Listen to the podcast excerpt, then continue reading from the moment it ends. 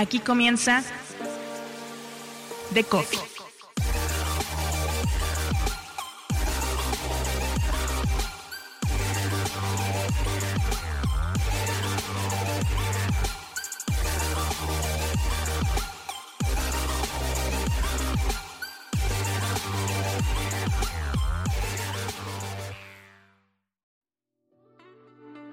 La innovación en medios también habla español. Mientras los medios tradicionales se concentran en entender a los algoritmos, surge una nueva camada de medios que pone en el centro a las personas, como siempre debió haber sido. Keep Up es una media tech colombiana que pretende convertirse en la red social de noticias de Latinoamérica, así se definen. Pero tenía que preguntárselos, ¿de verdad tiene sentido defender el concepto de red social después de todos los problemas de manipulación y desinformación que vivimos? ¿Puede reinventarse el concepto de red social ahora aplicado a noticias? Se lo he preguntado directamente a sus fundadores. Son Juan Sebastián Garzón y Santiago Villadiego, cofundadores de Keep Up. Yo soy Mauricio Cabrera y este es The Coffee, episodio 29, temporada 4. Comenzamos.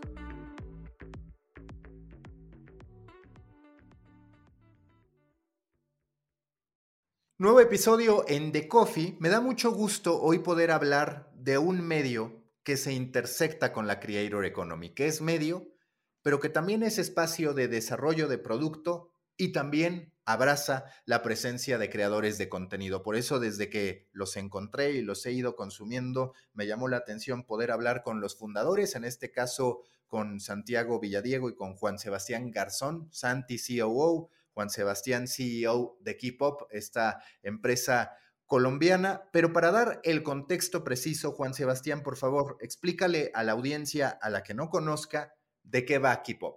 Perfecto, Mauricio, mil gracias por esta invitación. Estamos muy eh, entusiasmados de compartir este espacio contigo y contarles a la audiencia de Coffee pues, sobre Keep Up. Es eh, una media tech. Buscamos con tecnología informar a la nueva generación de la TAM a través de pues, herramientas tecnológicas. Ahorita entraremos más a detalle. Estamos construyendo la primera red social de noticias y ese es nuestro objetivo, construir una sociedad latinoamericana mejor informada y mejor educada. Hemos hecho muchos mínimos productos viables enfocados en informar a esta nueva generación, menores de 34 años en Latinoamérica, buscándose también un poco esa antítesis y aprender un poco del mercado actualmente de los medios y sobre todo entender a ese usuario que se informa hoy en día en redes sociales, que caen noticias falsas, etcétera. Entonces, eso es Keep Up, una MediaTek, la MediaTek que busca informar a la nueva generación de la TAM. Santi, necesitamos una red social de noticias, porque el término red social, digamos que tiene tanto sus connotaciones positivas como sus connotaciones negativas. ¿Por qué sí necesitamos una red social de noticias y por qué ustedes deciden que ese concepto sea uno de los más protagónicos en lo que ustedes están proponiendo? Me encanta esa pregunta, eh, Mauricio, porque lo que pasa es, hay, una situación clara y es que el 60 y pico por ciento, casi 70 por ciento de los jóvenes en Latinoamérica no confían en los medios de comunicación tradicionales, ¿cierto? Entonces yo no confío, voy a poner los casos de acá de Colombia, los más grandes. Eh, un joven no confía en el tiempo, en el espectador, en Caracol o en RCN. Entonces entra a redes, ¿cierto? Entra a TikTok, entra a Instagram a consumir noticias y casualmente se cruza con un video de nosotros esa persona no sabe identificar si lo que yo estoy diciendo es verdad o es mentira. Claramente en Keep Up pues tenemos la consigna de que eh, luchamos contra la desinformación, pero así como le sale un video mío, les puede salir un video de Pepito Pérez diciendo una noticia falsa, ¿cierto? Y además el 75% de los jóvenes no sabe identificar noticias falsas. Entonces quedan ahí en la mitad. No confían en los medios, van a redes a consumir noticias, pues la verdad van a entretenerse, casualmente se cruzan con una noticia y no saben identificar si es verdad o es mentira entonces están desinformados. ¿Listo? Ese es el problema que nosotros en Keep Up estamos solucionando de fondo. Y ya en, en, nuestra cultura está consumir redes sociales. Entonces lo que nosotros queremos es que los jóvenes lleguen a nuestra plataforma a consumir noticias, que si quieren enterarse de algo, no entren a Instagram porque pues no, o sea, no van a, Instagram no, digamos, su prioridad no es luchar contra la desinformación, que tienen herramientas, que tienen muchas cosas, por supuesto, pero no es su enfoque, su enfoque es entretenimiento, lo mismo en TikTok. Entonces, pues nosotros por eso vamos en ese camino y hay un caso de éxito muy grande que les recomiendo ver, se llama Tutiao. Tutiao es una, es una red social de noticias en China eh, nosotros decimos que somos la primera red social de noticias en Latinoamérica porque estamos en este proceso. Ya hay un caso de éxito en China que es Tuteado y lo que hizo Tuteado, Tuteado le fue tan bien que el algoritmo de Tuteado, eh, el dueño de Tuteado es ByteDance del algoritmo de tuteado salió TikTok. O sea, TikTok es un hijo de tuteado para que se imaginen la magnitud de esa plataforma y es una plataforma de noticias. Entonces, por eso sabemos que en Latinoamérica está la oportunidad de que nosotros nos convirtamos en ese, en ese jugador. Y por un lado, Juan Sebastián puede entusiasmar crear un símil de algo que hoy ya está capitalizando ByteDance, esta red social de noticias, pero por el otro, el concepto red social tiene una serie de implicaciones. Por ejemplo, un protagonismo algorítmico de manera natural, una búsqueda del alcance por el alcance a veces más allá de la calidad. ¿Cómo hacer que coexistan estas dos cosas? Que se alcance el éxito numérico para ser en verdad una red social a gran escala, pero por el otro lado, que no se repitan modelos de los que hoy una buena cantidad de la audiencia está rehuyendo, porque hoy hay muchos usuarios cada vez más conscientes de que no deben seguir o de que no debe continuar esta inercia de entregarse a que el algoritmo entregue contenido, porque a final de cuentas, vaya, está TikTok en tendencia, pero sobre TikTok ya empiezan a pesar algunas de las dudas, de las interrogantes que siempre han estado sobre las redes sociales. Esta pregunta es muy interesante y yo creo que parte de por qué en KeepUp estamos probando y validando este concepto de la red social de noticias. Es porque como usuarios y entendiendo también a nuestros mismos usuarios de estos dos años de KeepUp, eh, nos dimos cuenta de que necesitan o buscan esta red social de nicho que, que tenga estas mejoras o que sea ese espacio en la que puedan salir de lo que no les gusta de Instagram. Santi lo decía en el sentido de que yo voy a estas redes sociales a entretenerme y de casualidad me informé porque el algoritmo va a priorizar contenido de entretenimiento y vemos que cuentas de creadores de contenido de entretenimiento tiene mayor engagement, por ende más usuarios en estas redes sociales. Entonces, esa es una de las como, como, como líneas que, que manejamos, que esta plataforma que estamos trabajando sea enfocada en que el usuario vaya a informarse. ¿Y qué quiere decir esto? Que todo el mundo puede ir a consumir e interactuar con el contenido. Ya, ya, hacemos un poquito el, eh, desglose de qué es eso de interactuar, porque estoy de acuerdo contigo, que ese es el network effect de una red social. Pero por el otro lado, lo que estamos trabajando es que no cualquier persona pueda crear contenido. Es decir, la creación de contenido está un poco más limitada y esa es una de las diferencias y lecciones aprendidas que hemos visto del modelo de Twitter. Mucha gente nos dice, bueno, ¿y qué diferente tiene este modelo de Keep Up como primer red social de noticias con Twitter? El tema es que Twitter cayó en esta dinámica de que como todo el mundo puede crear contenido, pues puede crear contenido de opinión, contenido informativo, y el usuario, como decía Santi, no tiene este criterio tan, tan formado de saber qué es veraz, qué no es veraz, qué es opinión, y entra pues a, pues a desinformarse. Y ahí hay, hay, una cosa importante y es, si bien, digamos, nosotros de hecho estamos probando esto de mostrarle a la gente noticias por sus gustos, al que le gusta mucho el fútbol, pues mostrarle política que quizás no le gusta tanto, no lo va a leer, ¿cierto? No lo va a consumir. Nosotros, a pesar de que estamos implementando eso, tenemos un tema que se llama selección Keep Up. Entonces, por más de que Mauricio llegue y ponga sus gustos dentro de nuestra plataforma, eh, nosotros le vamos a poner noticias que desde nuestra perspectiva, digamos, desde nuestra elección editorial, la persona tiene que saber. Entonces, así la persona solo quiera saber de cultura y conciertos y deportes, eh, no importa, a la tercera noticia, siempre la tercera noticia es una noticia de política, de economía o de nación o internacional, digamos un caso Rusia-Ucrania. Es algo que nosotros desde nuestra perspectiva editorial creemos que todo el mundo debe saber. Entonces, a pesar de que sí estamos cogiendo elementos de otras redes sociales que ya existen, estamos metiendo como un tema, un tema más de fondo que no, que no sea solo el algoritmo el que selecciona para que no, no meter a la gente en unas burbujas de información que, que pues generan muchas problemáticas. ¿Las noticias tienen el, el potencial de crear una red social masiva o tenemos que reconocer que estamos ante una red de nicho con todo lo que ello implica, para bien y para mal? Yo creo ahí, no sé si Juan se tiene, tiene otra opinión, es una gran pregunta, pero yo creo que sí tiene el potencial porque justo esta semana que hemos interactuado con usuarios mucho más que antes, digamos que estamos hablando con muchos usuarios todo el día, y es todas las personas eh, tienen una necesidad de informarse. No conozco la primera persona que no se quiera informar. Es una necesidad básica del ser humano, que se informen de temas que les gustan, que no les gustan, de por necesidad, pero es una necesidad humana. Entonces, por eso creemos que si bien de nicho puede ser los, los usuarios de más uso, para todo el mundo sirve. Entonces, por eso yo creo que puede tener un, un alcance masivo completamente. Juan Sebastián, constantemente yo hago esta referencia a un videojuego cuando hablo de emprendimiento, porque estarás de acuerdo que vas desbloqueando niveles a partir de los objetivos que cumples. Hoy, ¿en qué nivel está en particular este apartado de la red social de noticias Keep Up? ¿Qué le falta? ¿Qué sigue? Preguntas muy interesantes y yo estoy también de acuerdo con ese símil que pones de un videojuego.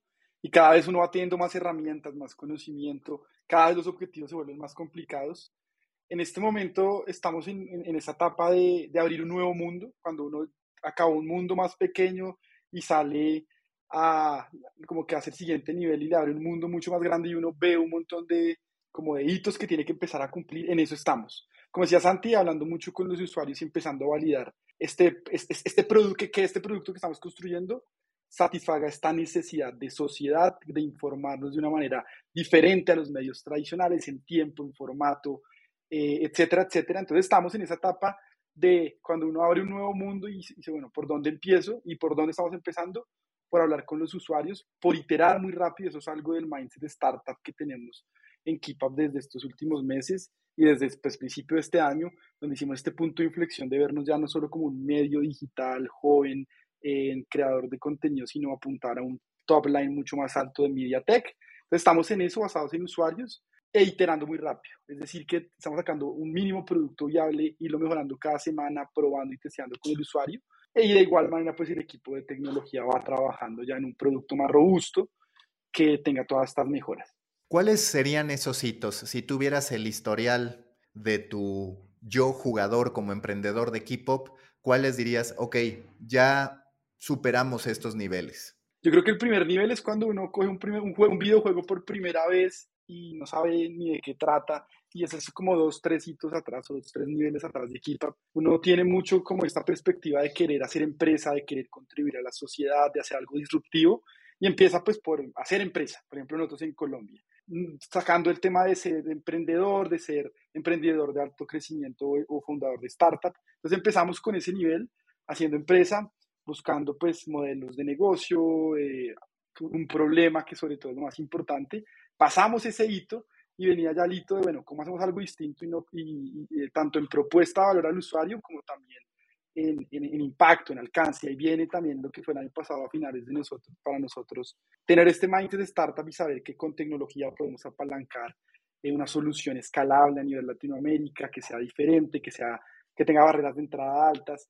Y ese pues también eso es como otro mundo que uno va empezando a conocer, conocer el ecosistema startup en Colombia y en Latinoamérica no es fácil, uno tiene mucho este concepto de emprendimiento y emprender, pero emprender tiene sus, sus diferencias. Está el emprendedor tradicional que puede montar un puesto de tacos o un puesto de empanadas, el emprendedor de una, de una empresa de servicios, que fue el nivel anterior de nosotros en Kipap, haciendo una empresa, una agencia de comunicaciones acá en Colombia, y ya viene pues un, emprendedor diferente eh, a nivel startup apalancado en tecnología, en crecimiento exponencial, entonces creo que estamos iniciando este mundo, este nivel de startup, eh, buscando las cosas diferentes. Y eso también nos, nos, motiva mucho en el sentido de que eh, MediaTek hay muy pocas teniendo este mindset. Hay medios digitales, hay medios alternativos que, que, son referencia, obviamente, pero no es el caso como de, de, las fintech que hoy en día ya están posicionadas. Con José a decimos que esa es una oportunidad enorme, pues porque todos los ojos están en PropTech, FinTech, etcétera, MediaTek es una necesidad básica y una necesidad de sociedad que, que igual, de igual manera debe, debe, tener revolución o transformación a través de la tecnología, así como lo tuvo la, la banca con el tema fintech. Entonces estamos en eso, la verdad, aprendiendo un montón, validando y algo que dicen mucho en el tema startup, iterando y equivocándonos rápido. Entonces por eso sacamos productos, probamos, hablamos con los usuarios. Santi, me parece, a ver si coincides, que una red social no es red social mientras no hay conversaciones. Hoy todavía entro a K-Pop y no encuentro esas conversaciones. ¿En qué momento ustedes estarán listos para de verdad hospedar esas conversaciones? ¿Cuál es la cantidad de seguidores que ustedes perciben que se necesita para que esa maquinaria comience a, funcionar, que es lo verdaderamente extraordinario de una red social cuando la propia comunidad empieza a generar contenido, a veces en el contenido, en el formato, mejor dicho, madre, es decir, en TikTok el video, o bien a través de comentarios. ¿Cuál es su mapa de desarrollo en ese sentido? y cómo contemplan robarse, si cabe la expresión, la conversación de las redes sociales y llevarla a K-Pop. Claro, no, sí, tienes razón. En este momento no lo tenemos eh, y la razón no es número de usuarios, sino desarrollo tecnológico. Digamos que eso es en, este, en estos temas lo que, lo que más cuesta. Nosotros tenemos una base de usuarios muy grande traída desde redes sociales precisamente, desde Instagram y TikTok, que son nuestros canales principales, y tenemos una base de 70 mil suscriptores en, en, un newsletter que enviábamos en WhatsApp, que fue como el, el MVP que hicimos hace, hace unos meses. Nosotros creemos que el primer trimestre del próximo año ya debería estar funcionando este tema de lo que decía Juanse de Network Effect, porque es lo que tú dices, si yo entro a en este momento, yo no puedo, no puedo interactuar como me gustaría, ¿cierto? Y yo creo que no es un número de usuarios porque si hay 10 usuarios que entran, interactúan y, encuentran allí su espacio de información y espacio seguro, ya se está cumpliendo ese objetivo. Y nosotros tenemos en promedio 7000 usuarios diarios. Entonces, no es el número de usuarios, sino es el desarrollo. Entonces, estamos trabajando por tener unas alianzas, porque la gente pueda crear, pues los creadores de contenido que Juan se dice, los vamos a moderar, pero van a tener sus perfiles, la gente va a poder comentar. Entonces, digamos que estamos desarrollando todas esas features, pero con ese mindset de startup que mencionaba Juanse, no podemos crearlas sin antes validarlas, ¿cierto? Entonces, por ejemplo, en este momento estamos haciendo una prueba en WhatsApp con la API de WhatsApp para ver cómo se interactúa con esto. Y una vez ya estemos seguros de que ciertos features funcionan, nos vamos a lanzar a hacerlo. Pero pues tú sabes que desarrollar, por ejemplo, una aplicación, todo el mundo sueña con tener una aplicación, pero hay gente que se gasta miles de dólares desarrollando una aplicación que nadie utiliza. Entonces, por eso en estos meses estamos es probando, probando, probando, probando y el próximo año pues esperamos ya estar como en ese nivel. En su expectativa, Juan Sebastián, ¿cuál es el contenido que va a ser protagónico en K-Pop? Porque por ahora digamos que vemos algunos videos muy nativos, digamos, de redes sociales y algunas noticias, en este caso con bullets, menos redactadas al estilo tradicional, más bien resumidas, pero ¿cuál va a ser el contenido protagónico que ustedes esperan tener y cómo diferenciarlo del que de por sí están creando en redes sociales, pues para tener awareness y poder llevar gente a la plataforma. Respecto a tu pregunta, Mauricio, es algo también parte de lo que hemos aprendido y, y, era la premisa de los jóvenes quieren informarse diferente eso también implica formatos diferentes. Entonces, esto es como darle un almuerzo a la carta a la persona. De pronto Mauricio le gusta más el texto, a Santiago le gusta más video. Algo que sí hay en común denominador es el tiempo, que sea algo corto, bien sea de leer, escuchar o de ver. Entonces, a tu pregunta, la idea es que se empiece a crear contenido en texto, que sean textos no muy largos, donde el uso de los bullets sea importante para que haya esta división mental de, de, de, los temas de, lo, de, la tesis de la, de la noticia y sus argumentos. El tema texto, eso lo validamos muy bien cuando, pues, como decía Santi, sacamos un boletín de noticias, un flash newsletter vía WhatsApp. También aprendimos bastante y pues nos, nos lo permitió aprender TikTok con este formato de video en un minuto. Tiene mucho alcance y es también mucho, pues gran parte y yo creo que es uno de los formatos principales que, la, que los jóvenes hoy en día consumen, video en menos de un minuto. Eh, adicional a eso también audio, algo que sí hemos probado y lo teníamos como comentarios, no, no ahorita por noticias, pero empezamos a poner audios de las noticias, no, no el audio a manera de, de, de un robot cambiando, eh, pues, leyendo el texto, sino audios de nosotros y tuvo muy buen feeling, un muy buen feedback. Entonces, al final queremos que sea poco tiempo, pero que le demos al, al usuario contenido como la Santi, pero también formatos personalizados. Y algo muy interesante que ha sido pues algo innovador y diferencial en KeepUp es utilizar lo que llamamos nosotros Media Tech Tool, o al final este formato también lo posiciona muy, muy bien BuzzFeed, y es encuestas o interactividad con la información. Y en Kipap hemos hecho varias de ellas, de hecho en Colombia en marzo para las elecciones al Senado hicimos un, una encuesta, un, una landing donde los usuarios respondían 23 preguntas fáciles de sí, no, no sé, sobre temas de coyuntura y con un algoritmo sencillísimo le ayudábamos a dar cinco candidatos al Senado, pues por información y, una forma como de que el usuario, el usuario interactuase, tuviese una gamification detrás de ello y pudiese informarse. Esto hemos ido, eh, por ejemplo, este caso que te comento, lo llamamos esta herramienta Populus Senado, la lanzamos con la Universidad de los Andes acá en Colombia y el programa Congreso Visible, que es como el más grande de, de seguimiento al Congreso en Colombia. Tuvimos en tan solo 10 días casi el millón de páginas vistas, 300, 282 mil usos. Entonces pudimos validar que también este, este tipo de, de, de, contar la noticia con la interacción, que el usuario vaya, no sé, luego, luego iteramos con otra que era más a manera como de quiz, si esta noticia es falsa o verdadera, o si o, esta noticia respuesta múltiple, y si Mauricio la tenía mal, en, el comentario le decía, está mal, pero fue por X y motivo. Entonces, este también formato de interacción, ese formato de gamification, vemos que es muy importante, también porque sabemos que esta, esta generación y esta audiencia a la que le llegamos es una audiencia que creció mucho jugando videojuegos con este tema de, de retarse, de saber a quién le fue mejor, de que tuviese ese, ese, ese punto de interacción, que también lo pues tocando el tema de antes del network effect, porque una red social, pues somos esta audiencia que ya nació con, con un Facebook por lo menos a su mano. Entonces, ese, ha sido muy, muy importante para nosotros. Ya para cerrar de pronto un ejemplo de esto que te comentaba, justamente lanzamos hace tres semanas una campaña que para nosotros era de crecimiento, pero también de validación de, del problema acá en Colombia, y era el Mundial de Noticias. Buscamos el colombiano colombiana más informado y era pues la convocatoria duró tres semanas, llegó casi más de 8.500 inscritos, donde pues tú como usuario te salían 18 preguntas de una base de muchas, de cientos de preguntas, para saber qué tan informado estabas de todo tipo de, de, de, temática.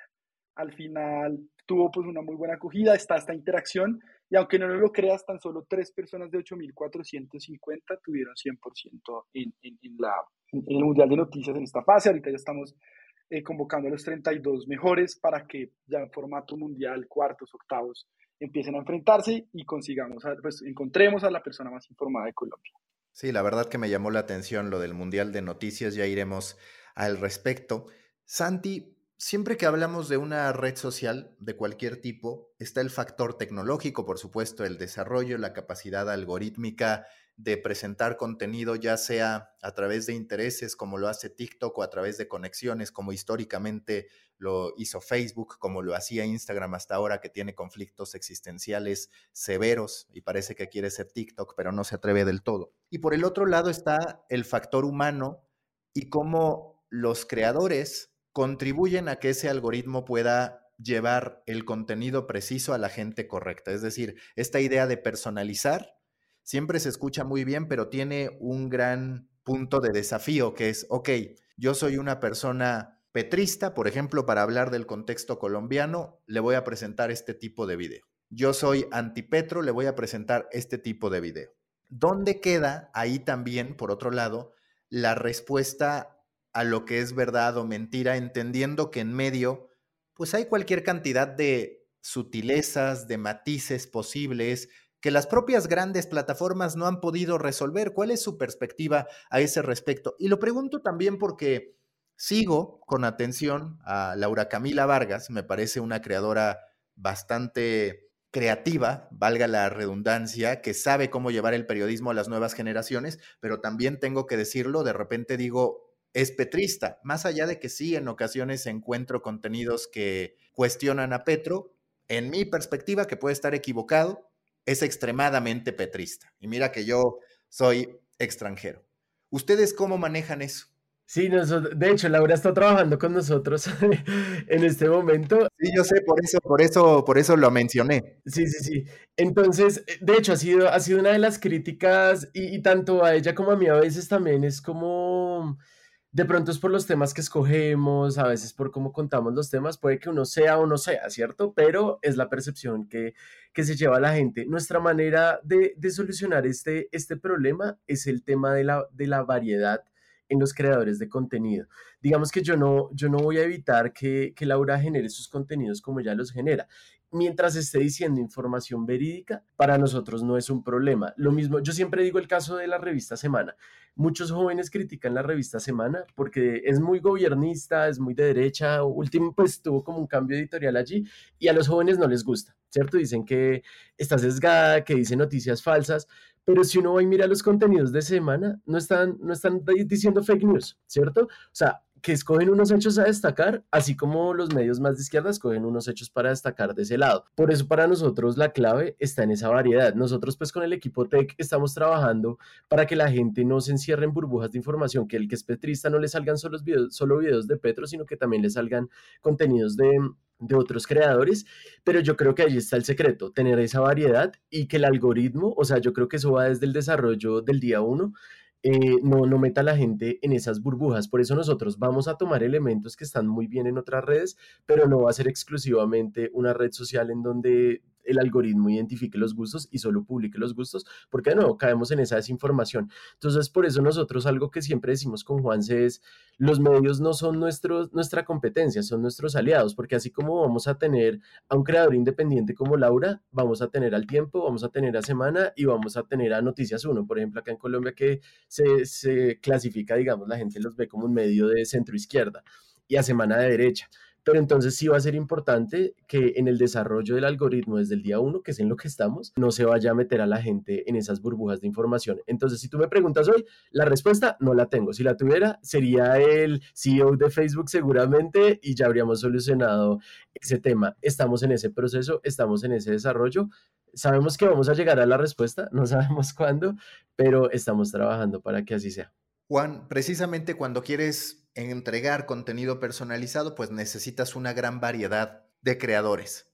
¿Cuáles son sus planes para así poder tener esa gran variedad de creadores, que no pasa solo por ser pro Rodolfo o pro Petro, o ahora ya para efectos de relevancia en la actualidad colombiana, antipetro o petrista, sino básicamente cualquier cantidad de sutilezas, de potenciales intereses? Eso te requeriría o encontrar cómo generar ingresos a miles o millones de creadores o poder tú invertir en decir voy a tener una plantilla bastante vasta o, como hace rato mencionaba Santi, poder atraer incluso a medios bajo la promesa ya sea de ingresos o de tráfico o de las dos. ¿Cuál es el modelo que ustedes tienen para escalar esta idea de red y sí tener a la cantidad, digamos, necesaria de medios y de creadores que se requieren para poder decir estamos ante una red social con la capacidad de personalizar nuestros intereses.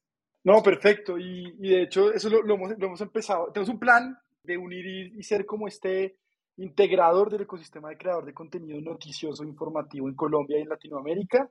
Eh, empezamos paso a paso, empezamos, como decía, y, y, ahí éramos un medio completamente en el sentido de que las noticias las curábamos y tomábamos la decisión editorial. Nosotros mismos empezamos, Santiago yo escribiendo noticias, empezó a abrir el equipo. Hoy en día estamos en ese primer nivel de creadores de contenido que están en nuestra plataforma, que son co-creadores, es decir, es un programa cercano aquí, papi, a nuestra línea editorial, en la que tenemos estudiantes profesionales de periodismo, economistas, hasta personas de administración de empresa, etcétera, que nos ayudan a curar y crear contenido noticioso, eh, sobre todo ahorita en texto y audio, y eso es lo que llamamos co-creadores. Es decir, son como esa, eh, eh, esa cuna o, esa, o ese semillero para crear creadores de contenido noticioso.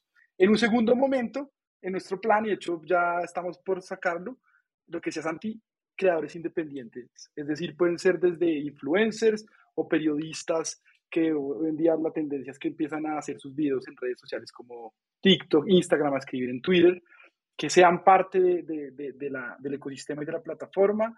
Y en un segundo y en un tercer momento, los mismos medios de comunicación, tanto tradicionales como alternativos, que vean esto también como con unas reglas claras de que no, no, no, pueden escribir su artículo de mil palabras, que para mí, cuando lo leo, uno, pues la programática, la pauta programática, uno no me lo deja leer, me parte te interesa el párrafo como usuario, y repiten lo de arriba, lo repiten al final.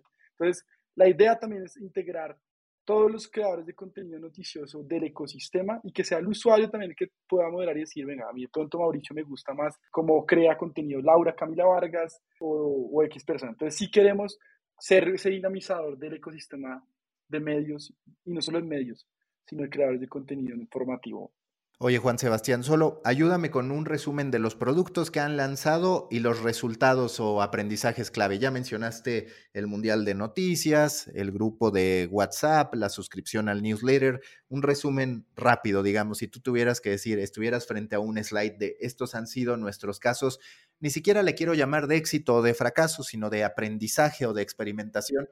¿Cuáles han sido y qué conclusiones tuvieron? Buenísimo, empezamos Kipa, de hecho Kipa me nació con este boletín de noticias por WhatsApp, con cinco noticias eh, que se leían en menos de cinco minutos y te llegaban a tu WhatsApp. Crecimos una tasa de más del 80% en cuatro meses, llegando a casi 70 mil suscriptores gratuitos. Eh, y eso nos permitió validar que el usuario quiere nuevos formatos y quiere informarse en poco tiempo. Y hay unos que les gusta el texto y les gusta el lenguaje interesante, novedoso, usar memes. Todo eso también lo crecimos orgánicamente con nuestro, pues, nuestro posicionamiento como creadores de contenido noticioso en redes sociales, puntualmente TikTok e Instagram, donde tenemos miles de seguidores, pues en, Instagram siendo más de 60 mil, y en TikTok Santiago, Laura, Juan Sebastián como creadores de contenido con más de 300 mil seguidores en el caso, por ejemplo, de Santiago. Otro producto que es lo que explicaba en Tech Tour, como estas encuestas o gamification, lanzamos la del Senado que les comentaba, en 10 días tres, casi 300 mil usos y 975 mil páginas vistas. Eso nos permitió ir, ir iterando y nos fuimos en el primer momento todo político porque estábamos en elecciones presidenciales en Colombia y lanzamos una presidencial también con la Universidad de los Andes, llegó a 100 mil usuarios, luego en segunda vuelta de Rodolfo y Petro lanzamos esa iteración a segunda vuelta ya enfocada a noticias falsas y fake news alrededor de estos dos candidatos. Eh, esta también salió en conjunto con Colombia Check y el detector de mentiras de la silla vacía, los dos grandes fact-checkers de Colombia y aliados de Meta y Google para este fin. Y logramos más de 40.000 usos en una semana. Y hoy en día, de hecho, lanzamos el Mundial de Noticias que les comentábamos, lanzamos una herramienta de cambio climático con Saving de Amazon enfocada en sensibilizar y posicionar al usuario en qué teoría de cambio ve la solución o mitigación de la crisis climática. Eh, y estamos, la verdad, muy ávidos de hacer cosas diferentes, de con tecnología, bien sea muy poca, informar o, dar un contenido de valor al usuario. Eh, todo eso pues, son aprendizajes de, de, formas de información, de formatos de información diferentes, con poca tecnología, con mucha tecnología, con pocas barras de entrada, con muchas barras de entrada, pero al final ese fue el aprendizaje para darnos cuenta que todo esto lo podemos compilar en una plataforma que es la red social de noticias que estamos desarrollando y cuyo MVP eh, todavía no tenemos la aplicación, como decíamos, Santi está para principios del próximo año, pero sí tenemos un web app en el que en este momento nos leen más de 7.050 daily active users, en el que ya no son cinco noticias como el boletín, sino son más de 30 que te van a salir a manera de scroll, priorizándote en contenido por esas preferencias que tienes. si a Mauricio le gusta más tecnología y economía, le va a mostrar primero tecnología y economía, teniendo estas burbujas de selección Keep Up así a Mauricio no le guste política, le va a mostrar política en algunos casos. Y ahí estamos validando mucho con este MVP, cosas buenas, cosas malas que queremos replicar en la aplicación. Y más que una aplicación también es tener esta aplicación que le llegue también al usuario todos los días, que le recuerde, oiga, acá estoy para informarme. Y por eso también un gran aprendizaje para nosotros ha sido el poder llegarle vía WhatsApp o vía Telegram al usuario para recordarle que estamos ahí. A veces uno hace una aplicación y se quedó como una aplicación más que nadie, que nadie abrió o como un portal de noticias que nadie googleó. Entonces también hay aprendizaje mucho en el canal de difusión al usuario. Santi, ¿cuál es el modelo de negocio? ¿Cuáles son las fuentes de ingresos que me queda claro que son distintas que ustedes tienen visualizados? Por un lado, pues está el cómo poder monetizar el contenido, por el otro lado, el producto, por el otro lado, eventos, networking, en fin, lo cierto es que bajo una estructura como la que ustedes tienen, que me parece se acerca mucho más a una propuesta innovadora que lo que suelen ser los medios tal como los conocemos, se diversifican. Pero ¿cuáles son hoy las avenidas que ustedes ya han experimentado o que esperan experimentar en los próximos meses? Claro, nosotros tenemos tres fuentes de monetización principales y vamos a, digamos, van a ser más sólidas más adelante. La primera es con nuestros usuarios. Nosotros tenemos, pues están, esperamos desarrollar un servicio premium y aquí hay un diferencial muy grande respecto a los medios y es que todos los medios se han decantado por tener un paywall, ¿no? Entonces consume tres noticias y a la cuarta ya solo para la gente que pagó, ¿cierto? ¿Qué pasa con ese usuario? Si yo entro a un portal y no puedo, me voy al otro y al otro y al otro y voy a encontrar la información gratis, ¿cierto? Entonces por eso nosotros tenemos en nuestra cabeza que la información siempre tiene que ser gratis, si no es a mí van a ir a Instagram, a TikTok o a otro lado, entonces nuestro paywall, por decirlo así, va a ser por el uso de esas herramientas tecnológicas. En este momento estamos en un piloto, por ejemplo, para enviar las noticias directamente a WhatsApp como que es un servicio más, más premium y estas personas que van a tener ese servicio tienen acceso. Tenemos una cosa que se llama Keep Up News Academy, que es explicar más a profundidad las noticias. Entonces, invasión, bueno, hemos hecho la comisión de la verdad, no, no creo que estén contextualizados de eso porque es un tema súper local, pero es un tema súper de fondo del proceso de paz de Colombia que queremos explicar. Entonces hicimos un curso, un e-learning de tres videos de cinco minutos y las personas que están suscritas a Keep Up pueden acceder a eso. En el futuro podrán acceder solo los usuarios usuarios pagos. Las herramientas como las que decía Juanse, la herramienta del Senado va a ser de acceso para los usuarios pagos. Entonces, ese servicio premium no va a ser por el paywall normal de los medios de comunicación, sino va a ser por esos servicios como más especializados. Eso por un lado. El otro es el tema de pauta. Eh, el tema de pauta, hay una cosa que nosotros tenemos clara y la decía Juanse ahorita, no es por programática, porque pues eso incomoda al usuario por la interacción que hemos tenido, es qué pereza que si yo fui a googlear sobre bebés y voy a Keepup, me salga pauta de bebés, yo no quiero eso. Eh, pues los usuarios en general nos han manifestado eso, entonces por eso nosotros lo que vamos a hacer es alianzas con marcas para tener como un tema mucho más de fondo, mucho más, Juan se pone mucho el ejemplo de Laika, Laika es una startup colombiana de mascotas, como un e-commerce de mascotas. Entonces, pues es muchísimo mejor si yo, por mis herramientas que lo estamos haciendo en este momento, segmento que a, a Mauricio tiene perro, pues poner una pauta de Laika y no necesariamente porque Mauricio googleó acerca de Laika o de mascotas, ¿cierto? Entonces, la primera es usuarios premium, la segunda con marcas y la tercera son con actividades especiales como las que tenemos en este momento, que es el Mundial de Noticias que estamos con Sura y con Bancolombia. Estamos haciendo una copa eh, de fútbol como para dinamizar el ecosistema startup. Eh, eso lo estamos haciendo con, con Powerade y con Make a Wish. Eh, tenemos proyectos especiales así, entonces esas son las tres, proyectos especiales, usuarios premium y el tema de pauta. Hoy, ¿cómo está la estructura, Juan Sebastián? ¿Cuántas personas son? ¿Han levantado inversión o todo ha sido directamente de ingresos de ustedes? Hoy en día en, el proyecto Keep Up News hay alrededor de 7, 8 personas, contando equipo tecnológico que lo lideran pues otro cofundador de nosotros, Juan Suárez, que es el CTO, y los desarrolladores que son full stack, o sea, que están metidos en todo. Sí tenemos un plan de crecerlo mucho más para llegar a la aplicación a principio de año hay equipo, como decía Laura, eh, Laura Vargas también es parte del equipo de operaciones, es la lead de operaciones, que lo pues encabeza Santi, y tenemos equipo de growth y de comercial que justamente entró una persona. Entonces somos un equipo de siete personas, ha sido muy apalancado, eh, bootstrapping con lo que hemos hecho de la agencia, de la agencia nuestra, el año pasado, en nuestra experiencia antes de ser startup. Sí estamos, de hecho, hace, desde hace unos meses en levantamiento de capital Presid, del cual hemos levantado aproximadamente 100 mil dólares comprometidos.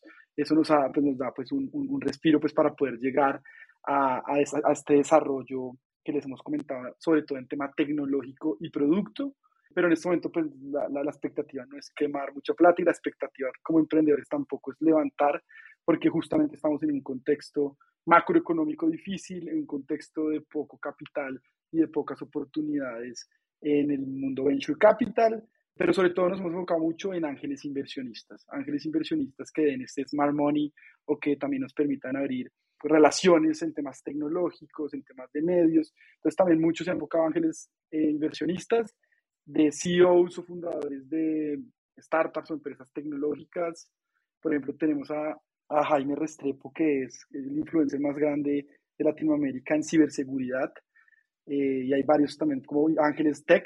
También hay comprometidos ángeles que están, son estos eh, dueños o directores de agencias de comunicaciones que conocen mucho el ecosistema de medios y comunicaciones en Colombia puntualmente y estamos muy concentrados en traernos gente como ángeles inversionistas que tengan esta experiencia en redes sociales, entonces equipo de Meta, equipo de Google en Latinoamérica y Estados Unidos. Santi, ya para ir finalizando, si al final de todo este recorrido que ustedes tengan con Keepop les dijeran que solo pueden resolver una de las problemáticas de la industria de los medios o del consumo de noticias, ¿qué problemática elegirías resolver?